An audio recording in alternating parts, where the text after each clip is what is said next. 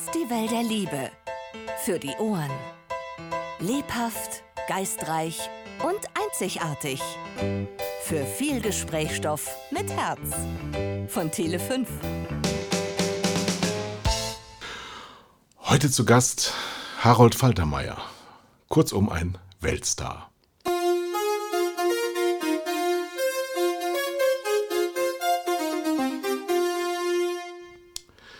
Ja, die Musik hat wohl jeder gekannt und hier sitzt der Mann dazu, der sie eines Tages mal komponiert hat.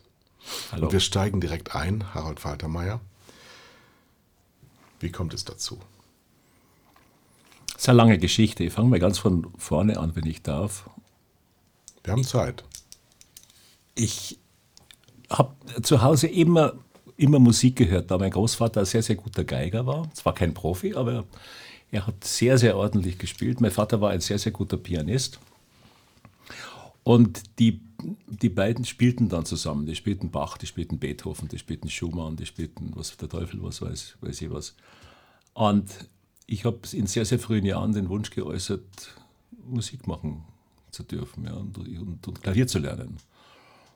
Ähm, hatte meinen ersten Klavierlehrer und war ein, Aber ihr hattet auch zu Hause ein Klavier. wir hatten ein Klavier zu Hause, sogar wir hatten sogar ein sehr, sehr schönes Klavier, haben wir heute noch. Das ist ein alter Steinway Minion Flügel. Das ist ein von 1910 und in diesem Flügel ist sogar eine Automatik eingebaut mit Papierrollen, wenn man die Laufbahn, das war bei uns seit langer Zeit kaputt, aber wenn man die zum Laufen bringen würde, würde man sogar die Aufführungen von Arthur Rubinstein und so Sachen hören können.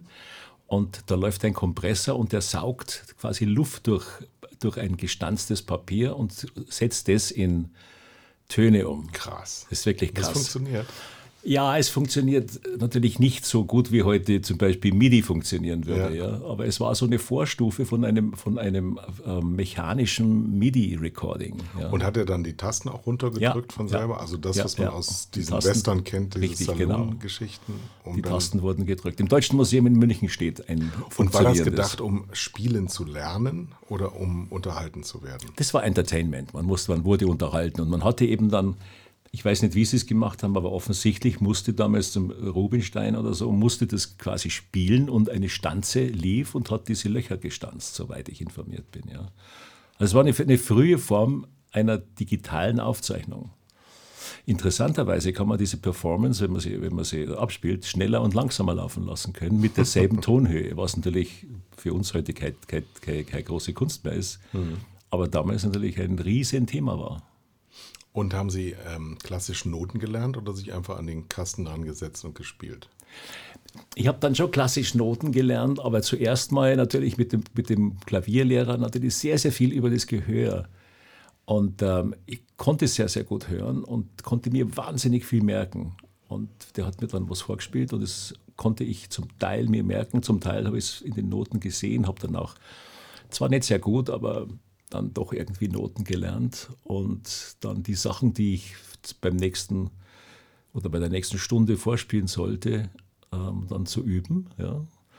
Und dann wird man immer besser natürlich. Man, man, man versteht Noten besser, man, man, man kann dann auch wirklich, wirklich nach Noten auch spielen, konnte dann auch einmal eine Zeit lang frei nach Noten spielen, also vom Blatt lesen.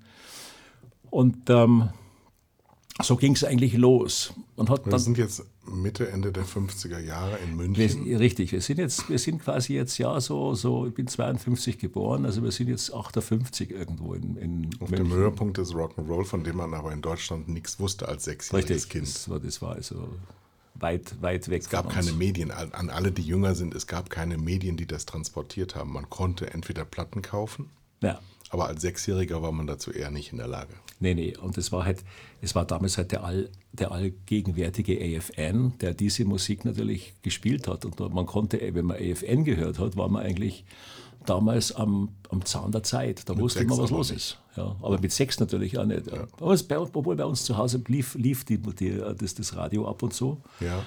Denn der Vater, so sehr, so sehr er auch in der, in der klassischen Musik zu Hause war, hat aber auch sehr, sehr viel über gehabt für für Jazz, für, für Swing, für, für, die, für, die, für die frühen Pop-Lieder eigentlich, die aus Amerika kamen. Ja. Also kann man ähm, vom Hause Faltermeier nicht von kleinbürgerlichen Verhältnissen sprechen?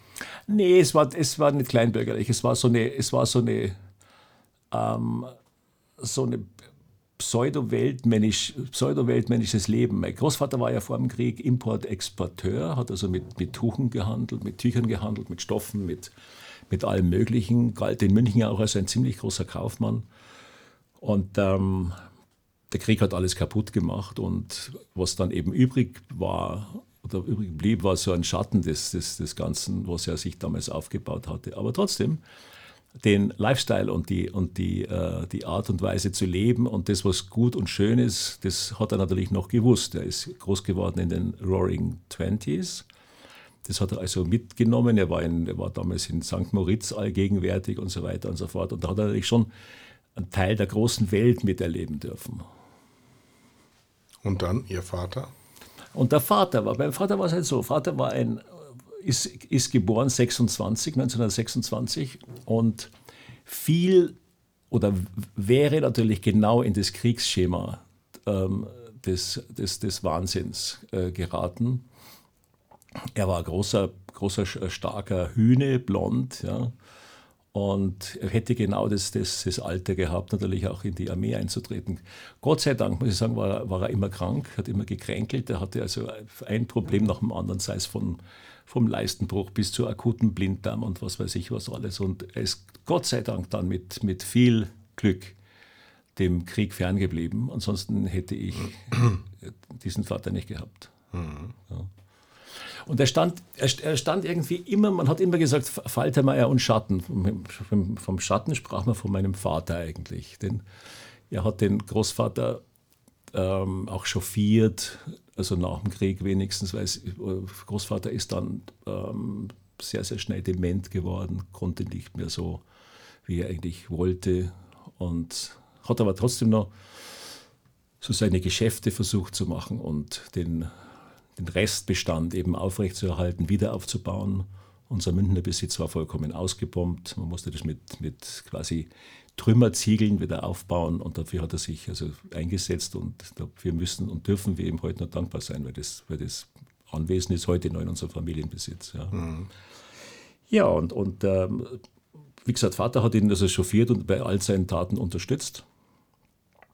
Und aufgrund eben dieser, dieser ähm, Wehwehchen vor dem Krieg oder kurz vor Ende oder während des Kriegs und halt ähm, zu Ende des Kriegs hat der Vater außer einer kaufmännischen Lehre nichts, nichts weiter fertig machen können und hat dann in München, da war, ich gerade auf der Welt, 52, hat er in München beim Aero Express am Münchner Flughafen Riem hat er Luftbilder verkauft. Und das Geschäft ist natürlich nicht sehr, sehr gut gegangen, aber er hat sich über Wasser halten können hatte kurz darauf dann ein Angebot, weil Luftbilder wurden natürlich mit kleinen Maschinen gemacht, mit, mit kleinen Pipers oder kleinen Cessnas. Und der natürlich dann mit der Fliegerei auch in, in Berührung kam, hatte kurz darauf dann ähm, ein eine, ein Angebot für Süddeutschland, die Vertretung der Cessna-Flugzeuge zu übernehmen. Hat das auch angefangen zu machen. Großvater hat ihn da unterstützt und es ging aber dann in die Brüche, weil er hätte er hätte ein, ein, äh, ein, ein, ein, ein paar Flugzeuge kaufen müssen und dafür fehlte das Kapital. Das hat das, und er hat sich nicht getraut, eben größere Steine zu heben. Und wir hatten ja damals noch nicht einmal die Lufthochheit in Deutschland. Es durfte noch kein Deutscher fliegen. Die Maschinen kamen aus der Schweiz, ja. die bereits ihre Lufthoheit hatten. Ja. Luftbilder waren eigentlich auch verboten. Und ne? Luftbilder waren verboten, das, ja. aber die wurden von Schweizer Maschinen gemacht. Die, die Maschine hatten also Hotel Bravo-Zulassungen. Mhm. Und dann war es eigentlich sowieso vorbei, denn er, war, er stand kurz vor dem Abschluss eines Verkaufs einer zweimotorigen Maschine, einer Cessna 310, an die Firma Grundig. Und ich glaube, am Vorabend, als es zum Geschäftsabschluss kommen sollte, ist einer der besten Freunde von, von Grundig mit einem kleinen Flugzeug abgestürzt. Ach du lieber Gott. Und dann war das Geschäft natürlich hinüber. Herr Grundig war nicht der richtige Zeitpunkt. War also wirklich nicht mehr der richtige Zeitpunkt. Mhm. So, und der, der Musiker Harold Faltermeier ist dann sozialisiert worden mit Musik in den 60ern. Richtig. Ich habe eben dann das Klavierspiel weitergetrieben. Und das Fatale war eigentlich, oder teilfatal war, dass der Vater eine, eine, eine elektronische Orgel angeschafft hat. Und diese Orgeln hatten damals, wenn auch sehr, sehr beschränkt, aber hatten verschiedene Klangmöglichkeiten. Und das habe ich sehr, sehr schnell begriffen, dass man mit diesen verschiedenen Klängen natürlich vollkommen differenzierte Musik und wesentlich differenzierte Musik machen konnte als nur die klassische Musik. Und da fing es dann an, eben auch mit ersten Versuchen, auch ähm, kleine Sujets zu komponieren, die zwar nie das, das, Licht der Welt erblickt hatten, aber trotzdem mich, mich persönlich glücklich gemacht hatten, weil ich wusste, dass der, der Sound auch sehr, sehr oft zur Melodie führt. Ja, was sie dann später in, mein, in meinem ganzen Leben auch als, als professioneller Glücksbringer beweisen sollte. Ja, ja und dann gab es natürlich auch aufgrund der Begeisterung vom Vater für Musik, für, für, für, die, für die, die damals aufkommende Musik der Beatles, gab es natürlich auch dann. Ähm die Frage wäre jetzt gekommen, das ist ja immer Stones oder Beatles. Das war ja, ja hier bei Thomas Gottschalk auch der Fall. Richtig, bei mir war es Ersteres, also die, die, die Beatles. Die Beatles, ja. ja. Ähm, die ja auch einen unverwechselbaren Sound an den Tag gebracht ja, haben, genau. obwohl genau. sie auch nur Gitarre und Trommel gemacht haben. Ja, aber eben geniale Komponisten waren und, und einen genialen Mann im Hintergrund hatten, den George Martin als Produzenten, der, der wie kein zweiter eigentlich diese Geschicke auch dieser Band gelenkt hatte. Ja. Also kreativer Art. Mhm. Was Brian Epstein, der, der Manager, noch, noch rausgetragen hatte, wurde natürlich von George Martin erstmal in, in akribischer und liebevoller Kleinarbeit kreiert, zusammen mit den, den beiden Haupt, äh, Hauptprotagonisten Lennon und Cartney. Ja. Und dann hatten Sie wahrscheinlich auch das Glück, dass in den 70er Jahren München die Musikhauptstadt Deutschlands war. Ja, das, das muss, kann man so sagen. Also das, das Glück war mir Gott sei Dank und ist mir Gott sei Dank bis zum heutigen Zeitpunkt hold. Ich lief quasi da immer so offene Türen ein. Ich, äh, also als mit der Schule dann eben vorbei war oder, oder ich wusste, ich schaffe es in der Schule nicht, aus, aus welchen Gründen auch immer, und die Musik zum klaren Ziel erklärt wurde, hat mein Vater mich ähm, zur Überbrückung, bevor, bevor das, das äh, Musiksemester im, im Herbst anging, das erste Semester an der Musikhochschule in München, hat er mich in ein Tonstudio gesteckt. Die, die Leute kannte er weil die waren bei uns im Münchner Besitz Mieter. Das war die Deutsche Grammophongesellschaft, die dort das Lager Süd für, für, die, für die Schallplatten damals betrieb. Ja. In welchem Jahr sind wir jetzt? Wir sind jetzt ungefähr 68. 68, ja. ja. Und was hat in der Schule nicht geklappt? Ich war einfach zu, ich war einfach faul. Ja, ich, hätte es, ich, ich, hätte es gekonnt, aber ich hab die, die, die Interessen waren, waren Musik. Mein in Kunst und Musik hatte ich Einser geschrieben, in, in, äh, in Latein ein Sechser, in, in Englisch drei bis vier. Physik war es sehr gut, aber das hat einfach nicht gereicht. Ja. Mhm. Ich habe kein Interesse gehabt. Ja. Und dazu kam man, dass ich Aber Abitur brauchte man ja trotzdem für ein Studium, oder? Ja, aber ich habe eine, ich hab Ausnahme, Ausnahmegenehmigung gekriegt. Ich hab, mein Vater hat es hat erreicht, dass ich, dass ich als, als, als quasi Sonderbe, Sonderbe, also Ausnahmebegabter angesehen wurde. Okay. Und somit das muss man dann ich, ja aber auch beweisen. Das muss man beweisen, das ja. Ich musste ja. eine Aufnahmeprüfung machen und ja. habe die eben dann auch bestanden. Okay. Und durfte allerdings, ich durfte nie ein Examen machen. Ich durfte zwar acht Semester studieren und ich habe das auch getan, habe beim Vater quasi dann auch äh, bewiesen, dass ich also eigentlich ein Studium fertig machen kann. Ja. Und nach acht Semestern war ich also ausgebildeter Trompeter, hätte auch eine Stelle sogar als Trompeter bekommen aber habe es abgelehnt, weil ich bereits im Studio und in ganz anderen, in anderen Sphären weilte. Ja. Und äh, weiß es war fürchterlich. Das war ein, ein, Besetzer eines Orchesters irgendwo in Norddeutschland und der hat mir eine Stelle angeboten, als ich vorgeblasen hatte, das letzte Stück. Ja, sie würden mich als Trompeter, als jungen Trompeter, dritten Trompeter einstellen. Und ich darauf sagte, ich überlege mir das gerne und habe mir die, die, die Nummer aufgeschrieben von dem und der war entsetzt, weil normalerweise ist das ja die ganz, ganz große Chance, wenn man vom Vorspiel kommt und man kriegt eine Orchesterstelle. Mhm. Aber bei mir war der Weg schon so weit fortgeschritten, dass, dass es einfach nicht die erste Option war. Und hatte natürlich dann nie wieder angerufen dort. Ja.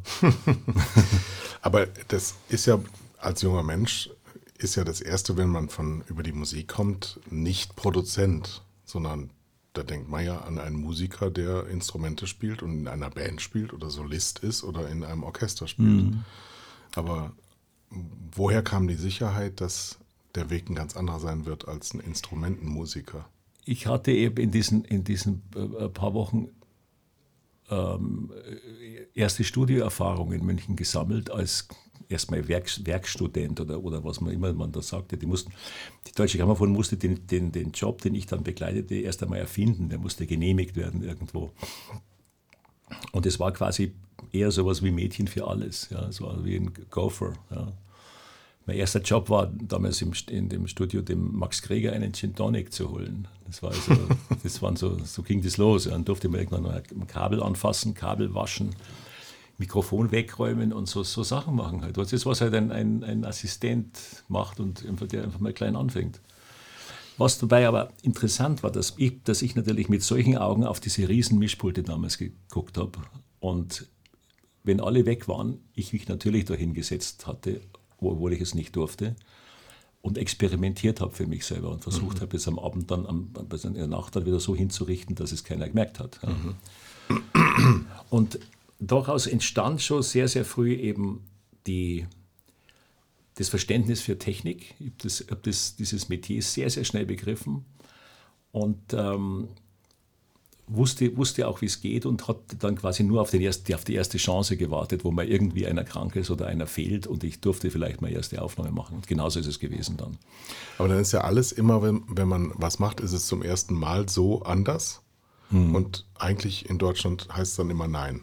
Ja, ja, Genau, ich meine, es, hat, es durfte, also erstmal war es erst verboten, also ein Techniker durfte sich da nicht hinsetzen, das war den, den Toningenieuren vorbehalten, speziell in diesem hierarchischen System der Deutschen Grammophongesellschaft. Ja, das war also.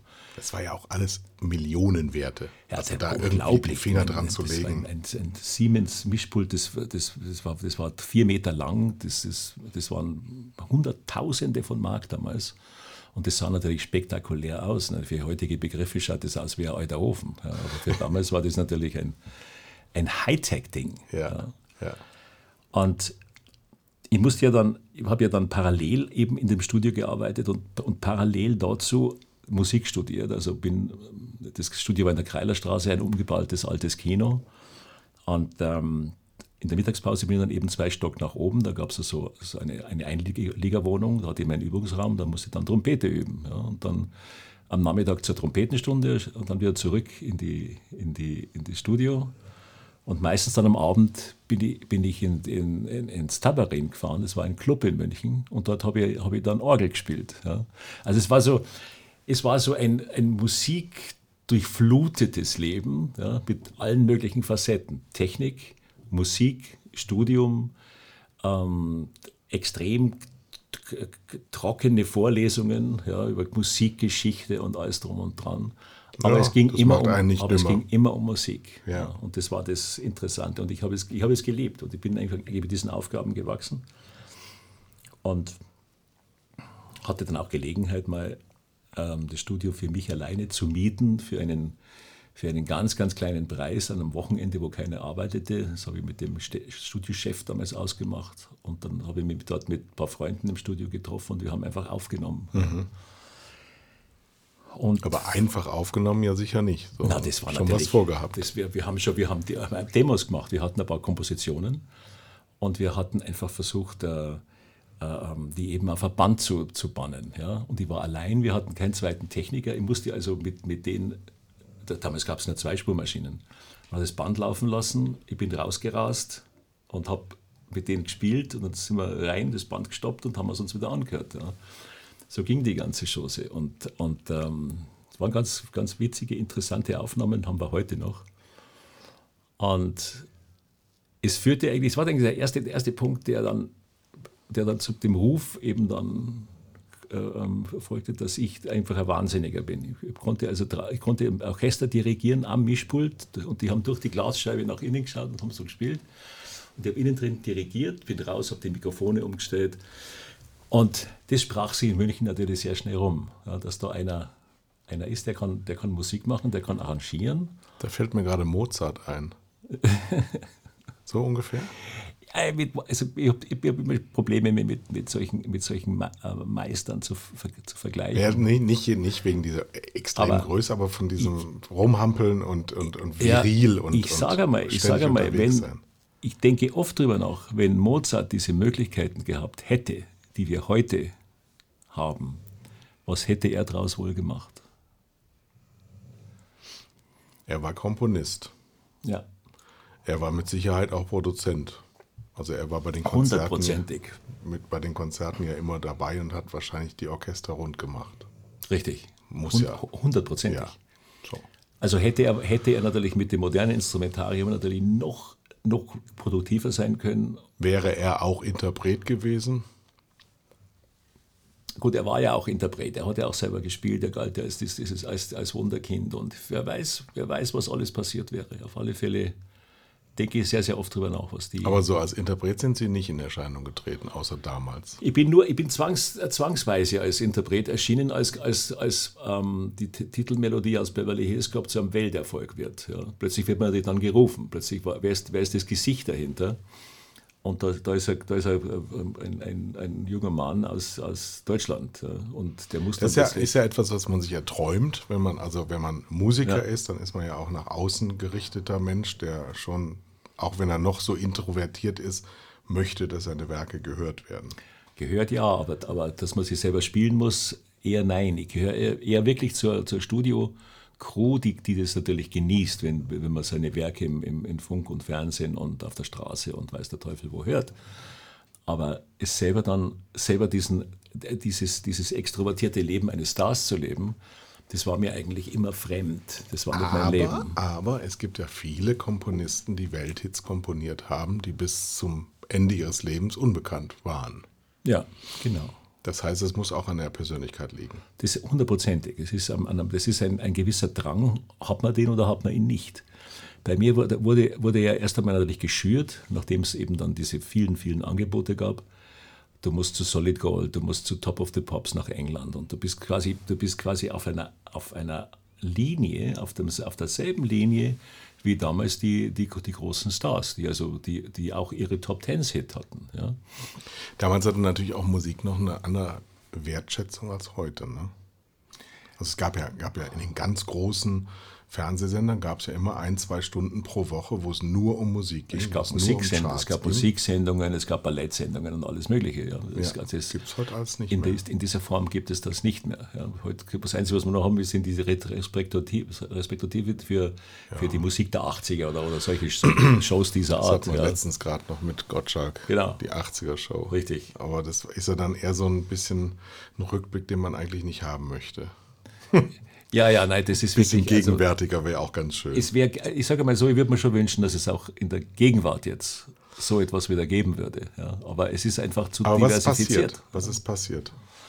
Ja, die Musik ist eben, die Musik hat sich, hat sich ver, ver, verflüssigt, kann ich nicht sagen, aber sie hat sich irgendwie so verselbstständigt durch die, durch die Möglichkeit, so unvorstellbar viel Musik in die Kanäle zu, zu, äh, zu lancieren, dass das einzelne Lied so unwichtig wird. Man, wenn, wenn man zum Beispiel weiß, dass, dass eine Katy Perry alle 14 Tage, alle drei Wochen eine Single veröffentlicht, dann weiß man erstmal, was diese Masse, was für eine Masse von Musik auf uns dazu kommt und wir gar nicht mehr fähig sind, es zu filtern. Wüsste, oder, oder, ich, oder ich müsste 24 Stunden am Tag vor, vor dem Internet sitzen, vor YouTube sitzen und müsste, müsste Musik konsumieren. Oder ist es auch ein mathematisches Problem, dass du mit zwölf Tönen nur so viel machen kannst, wie halt gemacht wurde. ich glaube nicht, weil das ist interessant, ja, die zwölf Töne, die zwölf Töne, wenn man in, der, in, ein, in, ein, Sechseck bringt und auf, auf sag mal, acht Takte äh, hochbläst, ja, mit den zwölf Oktaven, mit den acht Oktaven, die wir haben, ähm, dann kommen wir auf eine, auf eine astronomische Zahl, dann kommen wir auf Milliarden verschiedener Aber fast nichts davon klingt für das europäische Ich sage mal, so Ohr. vieles klingt, vieles klingt nicht, aber es ist doch erstaunlich, ähm, dass immer wieder neue und auch sehr, sehr interessante Melodien auf den, auf den Markt kommen. Und ich sehe es jetzt gerade bei mir in der, in der, in der Jetztzeit, wo ich, wo ich jetzt gerade gezwungen bin, zum Beispiel neue Melodien zu kreieren, weil ich gerade an einem großen Film arbeite. Also das heißt, ich muss auf, auf, auf Kommando schnell mal ein, neu, ein neues Thema finden. Ja? Und es scheint immer wieder zu gelingen. Und ich denke mir oft, habe ich das nicht schon gehört? Ist das nicht irgendwo? Und schaue dann und, und äh, stelle fest, nein, es ist wirklich es ist wirklich was Neues. Axel F. ist nichts anderes gewesen. Ich habe mich lange Zeit gewundert, das kann doch nicht sein, dass mir das wirklich jetzt eingefallen ist. Das musste schon mal da gewesen sein, weil das, ist, das wurde so selbstverständlich zum großen Hit. Und es wurde so selbstverständlich ähm, zum, zur Straßenmusik. Es, hat, es haben, die, es haben die, die Breakdancer für sich entdeckt. Sie haben, sie haben ihre Tänze dazu entdeckt. Sie, es, gab, es gab hunderte DJs, die ihre eigenen Versionen machten, ohne großes äh, Promotion-Potenzial erstmal, sondern nur durch den Konsum und die Annahme dieser Melodie. Und das fand ich immer erstaunlich. Man muss ja erstmal an den Punkt kommen, dass man diese Musik für diesen Film komponieren darf. Richtig. Wie kam es denn dazu? Na ja, gut, wieder ein, wieder ein Glücksfall. Ähm, die, Münchner, die Münchner Szene ist äh, relativ klein gewesen damals. Also es waren, es waren nicht, nicht Massen von Menschen, die diesen, diesen Munich-Sound bestimmten. Ja, es waren ein paar Studios. Also Munich Sound, den gab es. Es gab einen Munich. Es Erzählen gab Sie mal was vom Munich Sound. Es gab einen richtigen Munich Sound. Es gab, es ist eigentlich, im Prinzip kann man auch sagen, es ist Disco.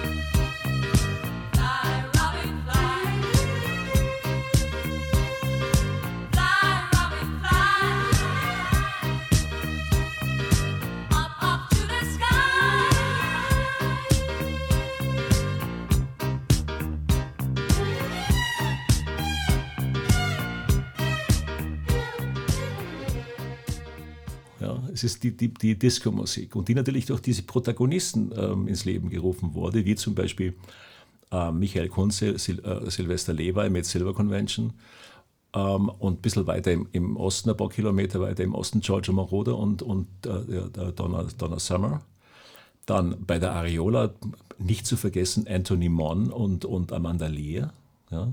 Das war alles München, Leute. Das ist alles in München passiert. Und natürlich die, die Musiker, die diese diese äh, Produktionen betrommelten oder be, bebassgeigten oder begitarristis, mhm. also Gitarre versehen haben, ähm, die waren immer dieselben. Die sind ja in der Früh dort gewesen, haben zusammengepackt, sind Mittag ins nächste Studio und am Abend dann meistens dann zu. Die haben immer den neuesten Scheiß gerade mitgekriegt. Ne? Und ja, waren die voll haben, bis oben hin. Die waren bis, die, bis oben hin voll. Und natürlich spielten die immer dasselbe. Das waren ganz ein, das, und, und der Sound hat sich aus, aufgrund dieser, dieser dieser Rotation der Musiker hat der Sound sich natürlich auch irgendwie in München manifestiert. Ja, und dann hat man irgendwann mal von Munich Sound sprechen können. Die Geiger wussten plötzlich genau, was, was, sie, was sie zu tun hatten. Wenn, wenn, man, wenn man irgendwie so eine Fahne hinten hingemacht hat, dann war das eben so ein Quietscher, der, der, der zwar schon mal in der, im Philly-Sound Verwendung mhm. fand, ja, aber dann eben also eine Eindeutigkeit in, in in, in den Arbeiten von, von Sylvester Levi fand, ja, mit Silver Convention, mit Fly Aber wir reden jetzt hier noch von Vollorchestrierung. Ja, nein, jetzt voll also es gab, es, es, die, die Geigen waren live. Das, ja. das konnte man nicht, das konnte man nicht äh, am, am, Synthesizer machen. Das kann man ja. heute auch noch nicht. Das ist, ja. klingt heute auch noch peinlich. Also das, das muss man spielen, sowas. Ja. Aber ich meine, klar, die, die Beats und die, und die, die Rhythmussektion, das war alles natürlich musisch, aber bereits dann auch schon elektronisch. Ja, da gab es dann schon also den, den gnadenlosen Klick, der also in den, in den, in den äh, Kopfhörer reintrommelte. Da wird man also unbedingt den Beat auf den, auf den, auf den Beat genau hält. Ja, also kein schneller werden, kein langsamer werden.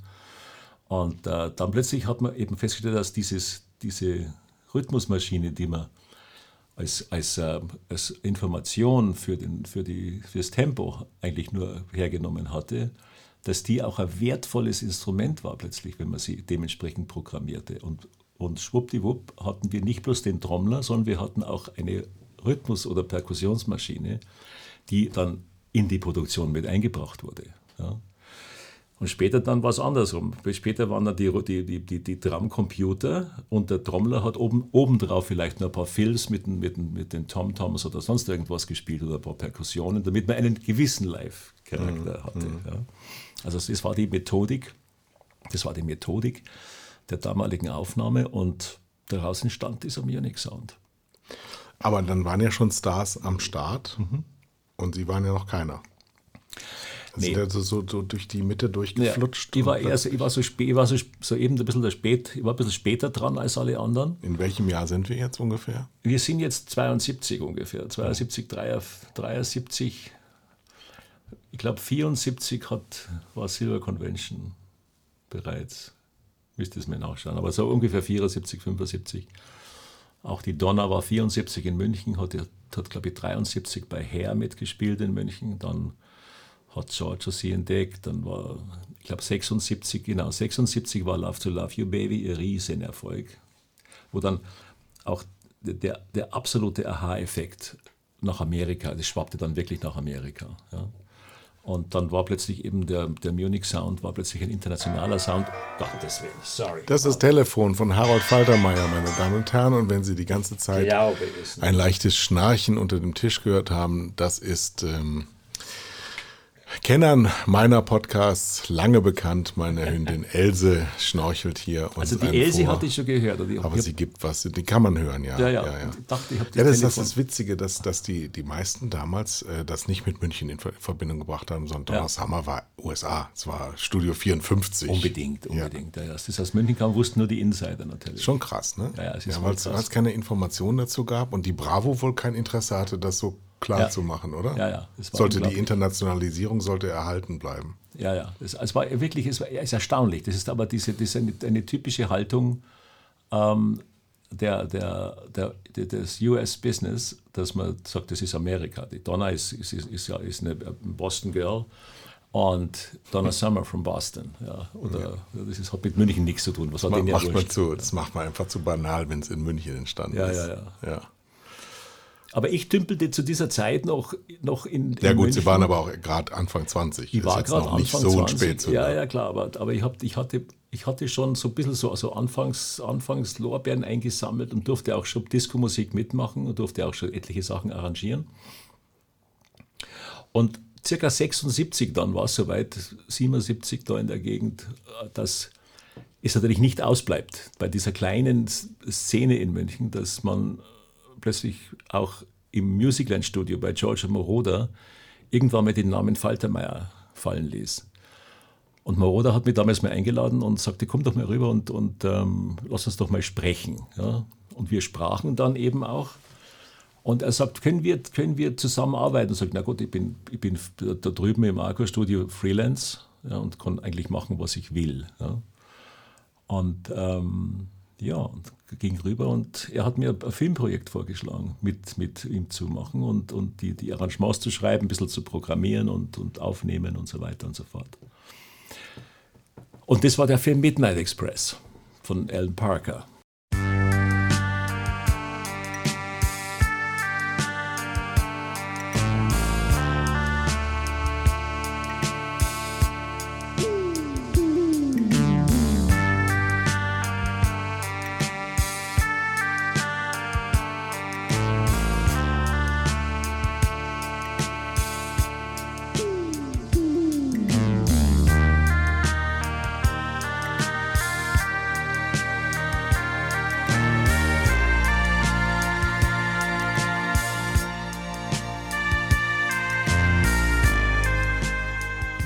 Natürlich schon mal ein, ein, ein, ein hochkarätiger Film. Kultfilm, der einmal im Jahr bei Tele5 läuft. Ja, ja, genau. Und Giorgio Moroder gewinnt mit diesem Score doch allen Ernstes sofort mal beste, die beste Filmmusik. Ja?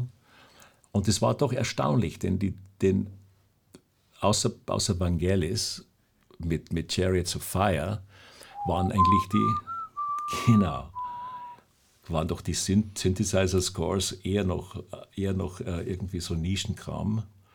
Und das, was Tangerine Dream äh, äh, zauberte, was ja auch cool war, ja, war sicherlich, war sicherlich irgendwie von den, von den Oscars immer wieder verpönt gewesen. Und da ist es umso erstaunlicher, dass ein Erstlingswerk von, von Moroder, ja, dass das sofort den Oscar gewinnt. Das war wirklich interessant. Hm, das war aber auch ganz neu damals. Also war total neu.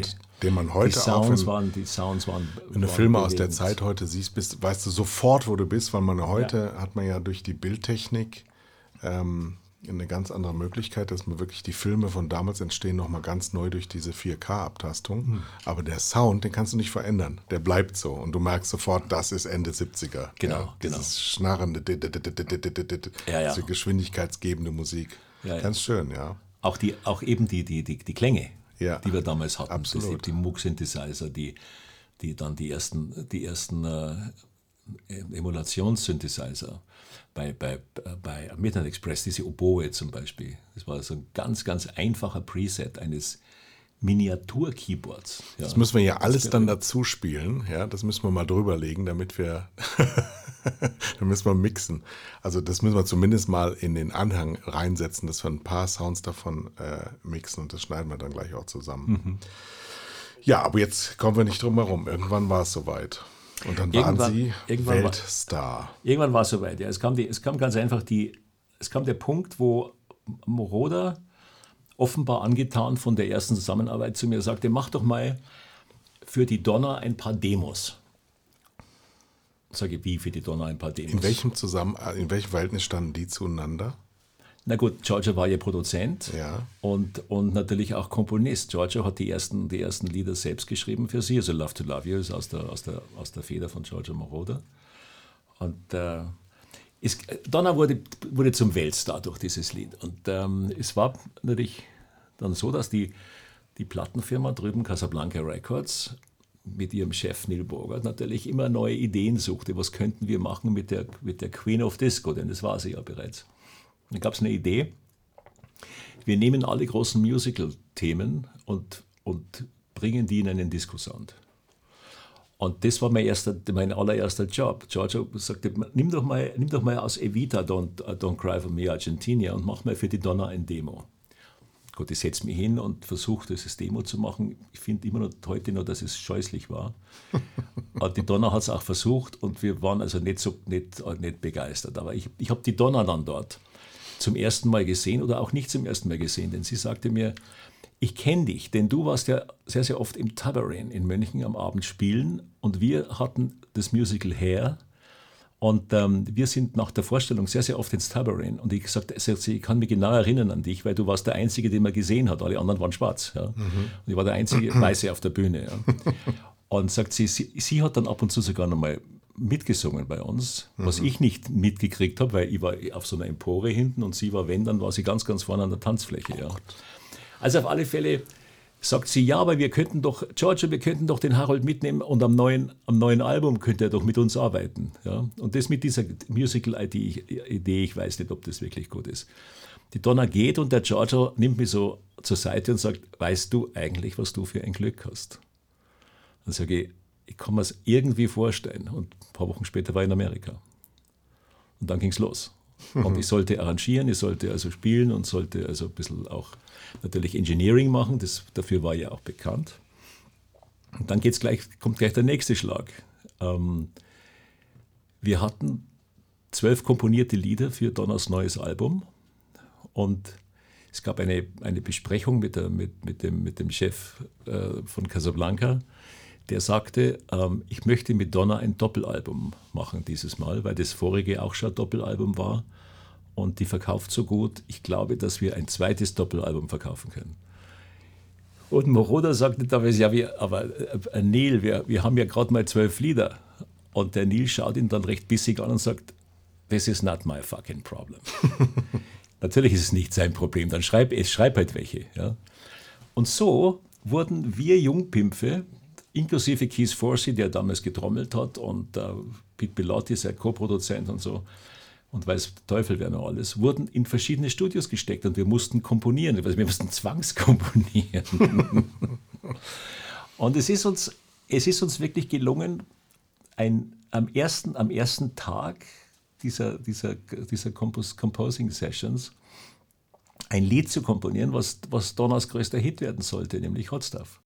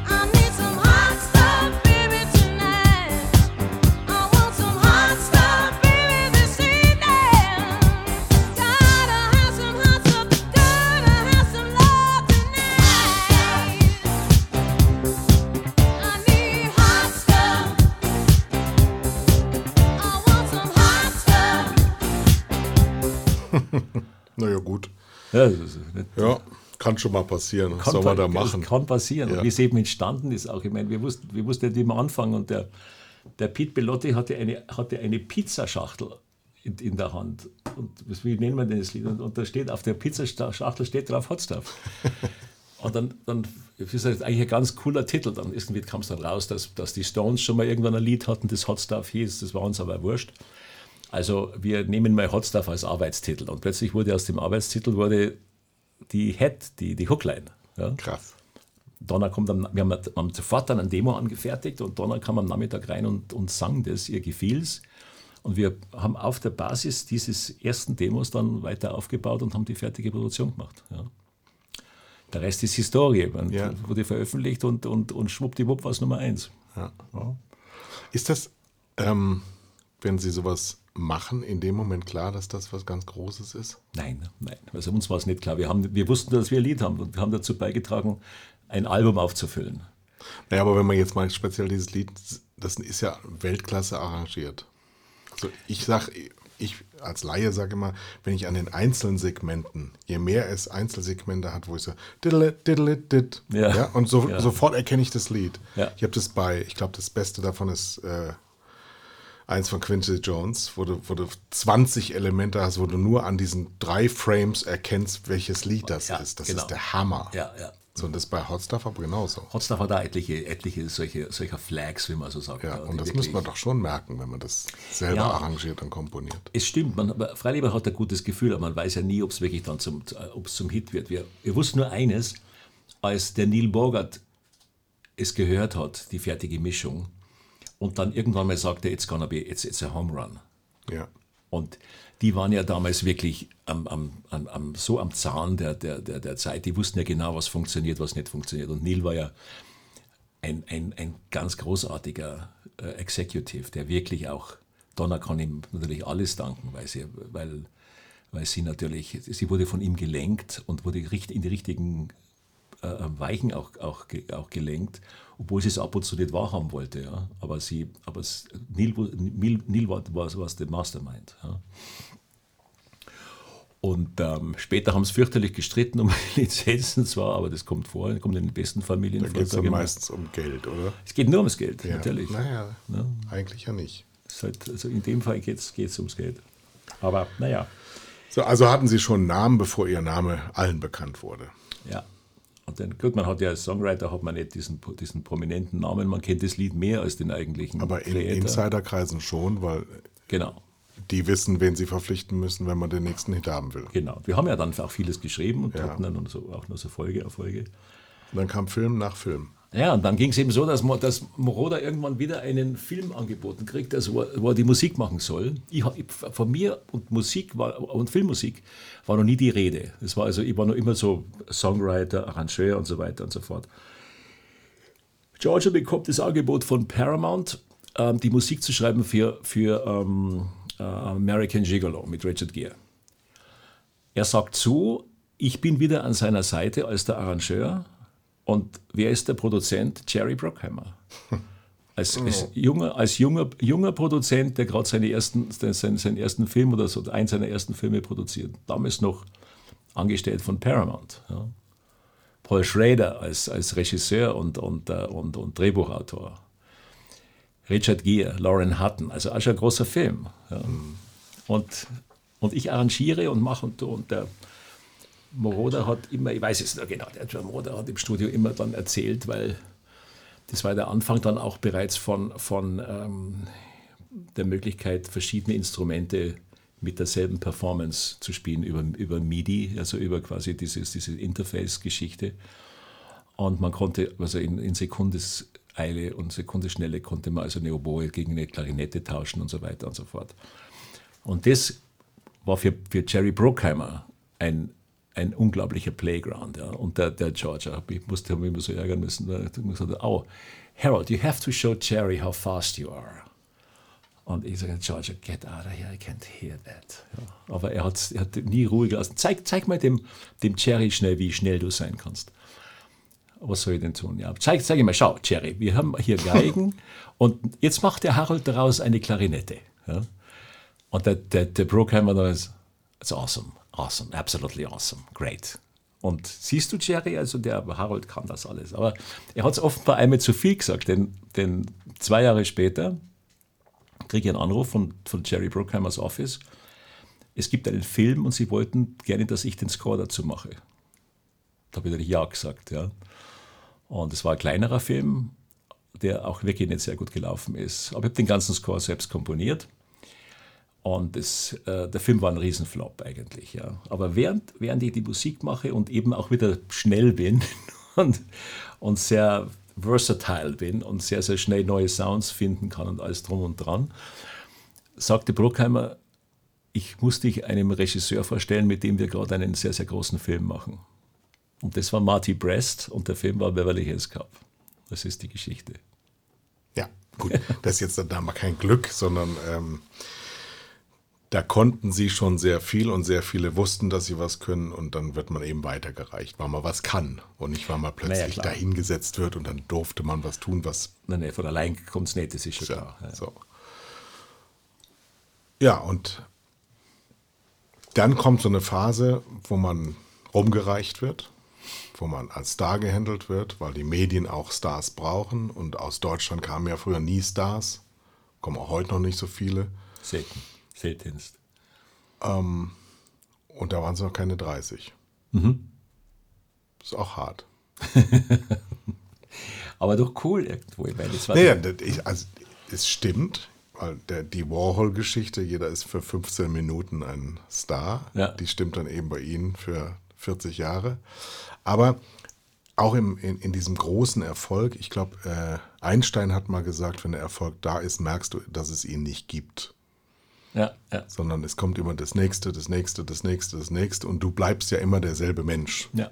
Du hast ja nicht gesagt, so jetzt werde ich mal Weltstar, sondern das machen die anderen ja. So, wie geht man damit um? Ähm, man, man kann sich eigentlich nur, nur so retten, dass man einfach weitermacht. Denn es ist schon so, man ist, man ist dann in diesem, in diesem Sog dieses Erfolgs, ist man natürlich auch der Getriebene. Und es treiben, es treiben ein Jahr wahnsinnig viele Menschen dann plötzlich. Plötzlich hat man natürlich ähm, einen Agenten in, in Amerika. Ohne Agent geht ja gar nichts. Einer muss ja die Deals machen. Man spricht ja, der Komponist selber spricht ja nicht über sein, über, über sein, sein Deal. Das machen ja andere. Man hat plötzlich Anwälte, man hat dann einen Business Manager, man hat einen Setup, man bezahlt dann drüben plötzlich Steuern. Es hat alles natürlich ein und dann es muss, es muss ja was reinkommen. Ja. Es muss ja, muss ja weitergehen irgendwie. Und dann wird man also von einem, von einem Studio zum nächsten gereicht und man ist der, man ist der Getriebene. Und bei diesem, bei diesem Treiben ähm, gerät man natürlich auch sehr, sehr oft an Situationen, die man hinterher eigentlich nicht gerne ähm, gehabt hätte, aber sie gemacht hat, weil es eben, weil es eben einfach zum, zum, zum, zum ganzen Sog auch passte. Man konnte auch gar nicht aus. Ich weiß nur, ich habe so wahnsinnig viele Drehbücher gelesen, die ich, die ich unglaublich gut fand. Und die Realisation des Drehbuchs war eine Katastrophe. Und dort, wo ich konnte, bin ich aus der Nummer ausgestiegen. Sehr, sehr oft konnte ich nicht. und musste es einfach machen. Und da hat mir dann immer auch mein, mein lieber Freund und Music Editor Bob mir wieder auf den Boden geholt und sagte, you have to know that sometimes it's just a movie which pays the bills. Was zwar e extrem hart ist, ja, aber es ist, es Ja, das ist ja nicht so. schlimm. Nichts. meine, nee, es ist nicht, aber es ist, Betrifft ja alle Menschen. das ist richtig, aber es, ist, aber es betrifft einen halt kreativ fürchterlich, ja, weil das ist halt, man muss es machen, man will es nicht machen und da Ja, geht man ist, schon ist ein paar Wege. Man hat es ja im Sport ganz oft, man hat es auch in der Musik ganz oft. Also ein Robbie Williams, der dann ins Hotelzimmer geht und Ja. es nur noch mit Drogen aushält, wenn, Ja. dass er nicht mehr vor 80.000 Leuten steht. Ähm, wenn man ganz oben ist, die Nummer 1 ist, kann man ja nicht 40 Jahre die Nummer 1 bleiben. Die Beatles Natürlich waren nicht. sechs, sieben Jahre erfolgreich, die ABBA 10 und Rolling Stones eigentlich nie, treten, treten nur ständig auf. Ähm, da- das, das kann man ja nicht schaffen. Hm. Also wenn man mit 30 die Nummer 1 ist, wie fühlt man sich da mit 40? Naja, gut, ich sag, ich sag mir so, ich, I, I had my share.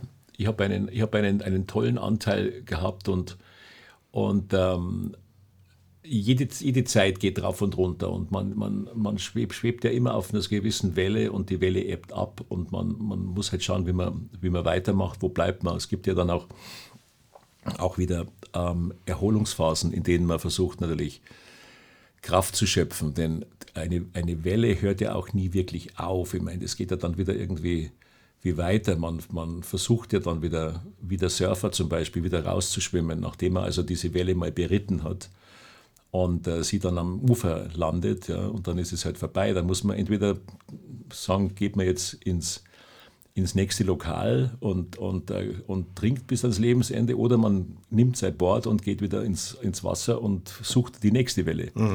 Und so kann es eben dann passieren, wie es eben auch, beobachte gern diese Surfer da in, in, in, in Kalifornien, wenn die versuchen, eine Welle zu schnappen und, und einmal, sind, einmal paddeln sie zu früh los und die Welle schwappt dann drüber, einmal zu spät, dann können, haben sie, dann können sie hinterher schauen und irgendwann mal trifft er wieder eine Welle und die treibt ihn dann wieder in, in, äh, in toller, virtuoser Form bis zum Ufer. Und das habe ich eigentlich immer wieder, wieder versucht auch zu machen. Ja. Und das wird natürlich nicht immer gelingen, aber irgendwann mal hat man wieder ein, hat man wieder mal so ein Ding, was, was dann wieder mal so richtig zischt und, und äh, erfolgreich ist. Man muss ja eigentlich bei jeder Berufung nur regelmäßig sagen können, deswegen mache ich es. Genau, richtig. Ja. Es ist ja die Begeisterung. Ja. Könnte ja zum Beispiel nie in Rente gehen, weil das, weil das nicht funktioniert, weil, weil ähm, ich, wie, wie soll ich denn jetzt meinen meinen kreativen Kopf ähm, stoppen? Genau. Das geht ja gar nicht. Ja, Ich kann ja keine, ich kann ja nicht keine Ideen haben. Ja was richtig. Gehen. Es, es geht nicht. Ja. Das ist nicht man, man, kann, man kann in der Fabrik kann man eine, eine Maschine abstellen, kann man eine, eine Assembly Line abstellen. Mhm. Dann läuft die halt nicht mehr. Aber den, den, den Kopf, der ist nicht abzustellen. Ja. Das ist, also man wird weitermachen und ich weiß es nicht, ich werde sicherlich, solange ich kann, solange ich höre, solange ich fähig bin, werde ich Musik machen. Ob es dann jemand hören wird oder nicht, ist mir eigentlich dann letztlich egal. Ja. Es geht mir um die Musik. So, wir sind unter anderem auch deswegen hier, weil wir ein gemeinsames Anliegen haben. Es geht um ein Filmprojekt, Finsternis. Ein äh, Crowdfunding-Projekt, für das wir werben gemeinsam, Tele5 und auch Sie, unter anderem Harald Faltermeier. Was liegt Ihnen da am Herzen? Das Projekt ist mir nahegetragen worden von Michael Mendel, einem der Protagonisten, den ich persönlich ähm, sehr, sehr liebe. Wir sind sehr, sehr gute Freunde und ich schätze ihn unglaublich als Schauspieler. Michael Mendel hat auch, als ich meine Autobiografie auf den Markt gebracht hat, habe, hat Michael Mendel mich beglitten und hat, hat, äh, hat äh, gelesen, hat aus meinem Buch gelesen. Es war immer ein sehr, sehr ergreifender Abend. Es waren ergreifende Abende mit Michael Mendel. Also war es mir natürlich auch von, von diesem von dieser, ähm, Gesichtspunkt aus bereits ein Anliegen, ähm, gerne zu helfen, wo man, wo, man eben, wo man eben helfen kann. Michael sagte, könntest du ein, dir vorstellen, der pa ein Pate zu sein für unser Projekt. Ich habe mir das, das Projekt eben angeguckt und, und sagte mir, immer Pazifist geht nicht. Ja, man muss mal irgendwann einmal auch einmal eine, eine Farbe bekennen, man muss einmal auch einmal ähm, eine, Stellung, eine Stellung beziehen. Das glaube ich, sind wir alle, das sind wir alle schuldig. Und ähm, wenn ich es eben in Form einer, einer, einer solchen, eines solchen tollen Projektes machen kann, dann tue ich es gerne. Da Sie ja mindestens in zwei Welten leben, USA und äh, Baltham, ist es enger geworden in Deutschland? Ja, natürlich ist es enger geworden. Man spürt, man spürt, ich sage mal so, eng war es immer. Aber man spürt natürlich speziell, wenn man lange Zeit in Amerika lebt und wenn man, wenn man sehr, sehr oft drüben ist und lange Zeiten drüben ist, dann weiß man erstmal, wie es bei uns, bei uns wieder zugeht. Und es ist enger geworden, muss ich wirklich sagen. Es ist, es ist, äh, es ist ähm, interessanterweise auch intoler, intoleranter geworden. Es ist ähm, auch ein bisschen dümmer geworden, muss ich ganz ehrlich sagen. Es ist, es ist etwas dumpfer geworden, das Deutschland. Was mir eigentlich leid tut, weil Deutschland ist ein tolles Land. Und Deutschland hat, hat ähm, landschaftlich Unglaubliches zu bieten, hat auch von der Sicherheit Unglaubliches zu bieten. Ja. Das Und, weiß man äh, aber nicht, wenn man Deutschland nie verlässt oder Und nur das weiß man aber- fährt. Das, genau, das, und das weiß man nicht. Das ist einfach, man, man, man wertschätzt diese Sachen nicht, nicht genügend, finde Wobei die Konservativen, äh, die wir teilweise Nazis nennen, die nennen sich ja selber nicht so, die sagen, wir wollen ja genau das beschützen. Und wir wollen nicht, dass so viel Überfremdung kommt und so viel Gefahren von außen. Deswegen wollen wir ein bisschen für uns sein. Hm. Also die reklamieren ja genau das auf ihrer Seite. Ja, aber das ist aber, das ist aber eben das ist super kleinkariert gedacht, denn es ist, ist nun mal so, wenn man sich eben ein bisschen in der Welt äh, bewegt, dann weiß man auch, dass die Welt immer bunter wird und die Welt wird, die Welt wird offener. Ich meine, ob, jetzt, ob wir jetzt, ob wir jetzt einen, einen ähm, eher narzisstisch veranlagten äh, Präsidenten der United States, Donald Trump, ähm, wettern hört, ja, der also America First und so weiter und so fort. Das hat mit dem, was wir, was wir hier erleben, ja, überhaupt nichts zu tun. Amerika ist, ist immer schon bunt gewesen. Amerika ist ein Einwanderungsland gewesen. Amerika ist durch Einwanderer entstanden. Ja, es, gab ja, es gab ja diese Geschichte, diese Geschichte nicht, die, die wir hier haben. Und das, da, ist der, das ist der ganz große Unterschied. Und Aber vielleicht sind das ja in Amerika ist das ja ein Untergangskampf des weißen alten Mannes, die nicht damit leben können, dass sie diesen Kampf eigentlich schon verloren haben. Das Ja, der sind ist ja Rückzugsgefechte. Ja, ja. wenn es überhaupt diesen Kampf gibt. Ich glaube, diese Kampfesbegriffe sind falsch. nein, vollkommen falsch. Aber wir haben das ja hier genauso. Also es, es gibt, ich, ich schiebe es ja ein bisschen auf Angela Merkel. Nach 14 Jahren äh, Matriarchat ist der, der deutsche abgehängte alte weiße Mann einfach so sauer, dass irgendjemand das schuld sein muss, dass sie nicht zum Zuge kommen. Ja, ja, ja, genau.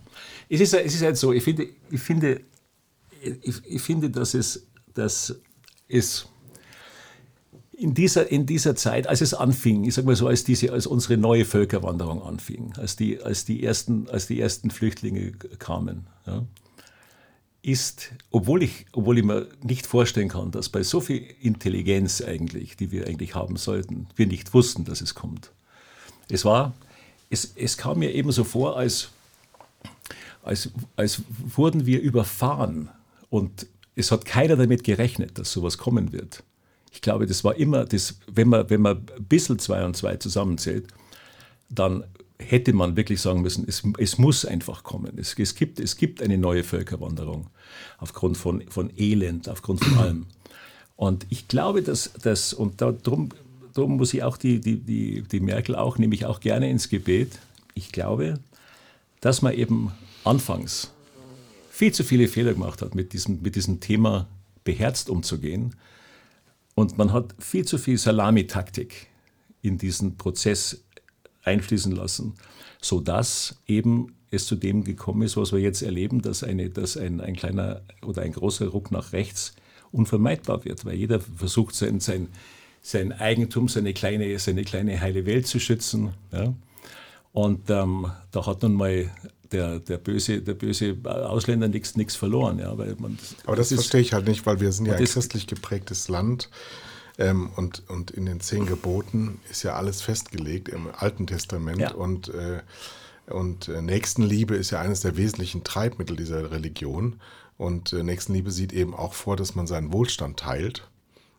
Wir haben ja so wahnsinnig viel, dass wir gar nichts teilen müssen, sondern nur das, was übrig ist, anderen geben. Richtig. So, und das scheint aber überhaupt kein Momentum zu sein, weil auch wenn man jetzt gerade wieder die AfD-Geschichte sich anschaut, Im Wesentlichen sind das ja nicht abgehängte Leute, sondern Leute, die mitten im Leben stehen und materialistisch, äh, materiell gut ausgestattet sind. Also Leute, denen es an nichts mangelt, die aber trotzdem voller Neid und Missgunst sind.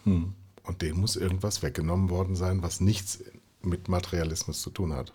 Ja, ja, es ist, es ist eine, es, es, also dieser, dieser Populismus geht mir, geht mir fürchterlich auf die Nerven. Aber es ist, es ist eben so, glaube ich, ich glaube, hätten wir, hätten wir am, am Anfang mehr, mehr kontrolliert, äh, konsequenter gefiltert, dann hätten wir nicht das, das gehabt, was wir ja vor ein paar Jahren mal hatten, dass, dass uns ein Innenminister sagt, wir haben 120.000 Leute in diesem Land, wir wissen nicht, wo sie sind. Sowas- Naja gut, das, aber das sowas- ist ja auch eine Geschichte, da muss man zehn Jahre zurückgehen. Äh, Das war noch Innenminister Schäuble, der den Italienern, den Griechen es überlassen wollte mit dem Dublin-Abkommen. Wenn Ja. da welche kommen, dann macht ihr das schon. So, Richtig, das, ja, ja. Damals hätte man in, in Dublin ist ja dieses Abkommen Und verabschiedet da worden. hätte es, und da hätte es geregelt Da hätte sie gehört. sagen müssen, Richtig. jede achten, jeder, der zur EU dazugehören will, muss da auch in die Pflicht gehen. Richtig, So, genau. und da es noch theoretisch gewesen wäre, hätte es da auch besser geklappt. Richtig. Wenn anderthalb Millionen vor mir stehen, dann ist es relativ schwierig. Da- Vollkommen richtig. Und da sehe ich, und da sehe ich halt auch den, den, den Punkt, wo ich leider sagen muss, da hat auch Europa versagt. Total. Ja?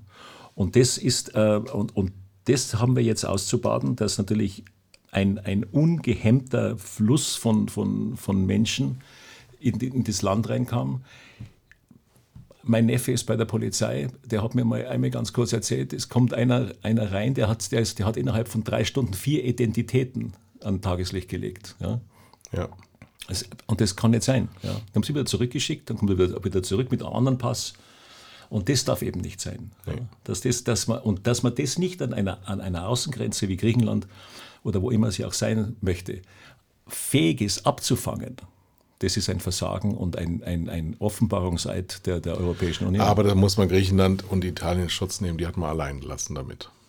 Man hat sie auch alleine Die, gelassen. die richtig. Länder haben nicht die Mittel, da muss die EU selber eben das ausstatten.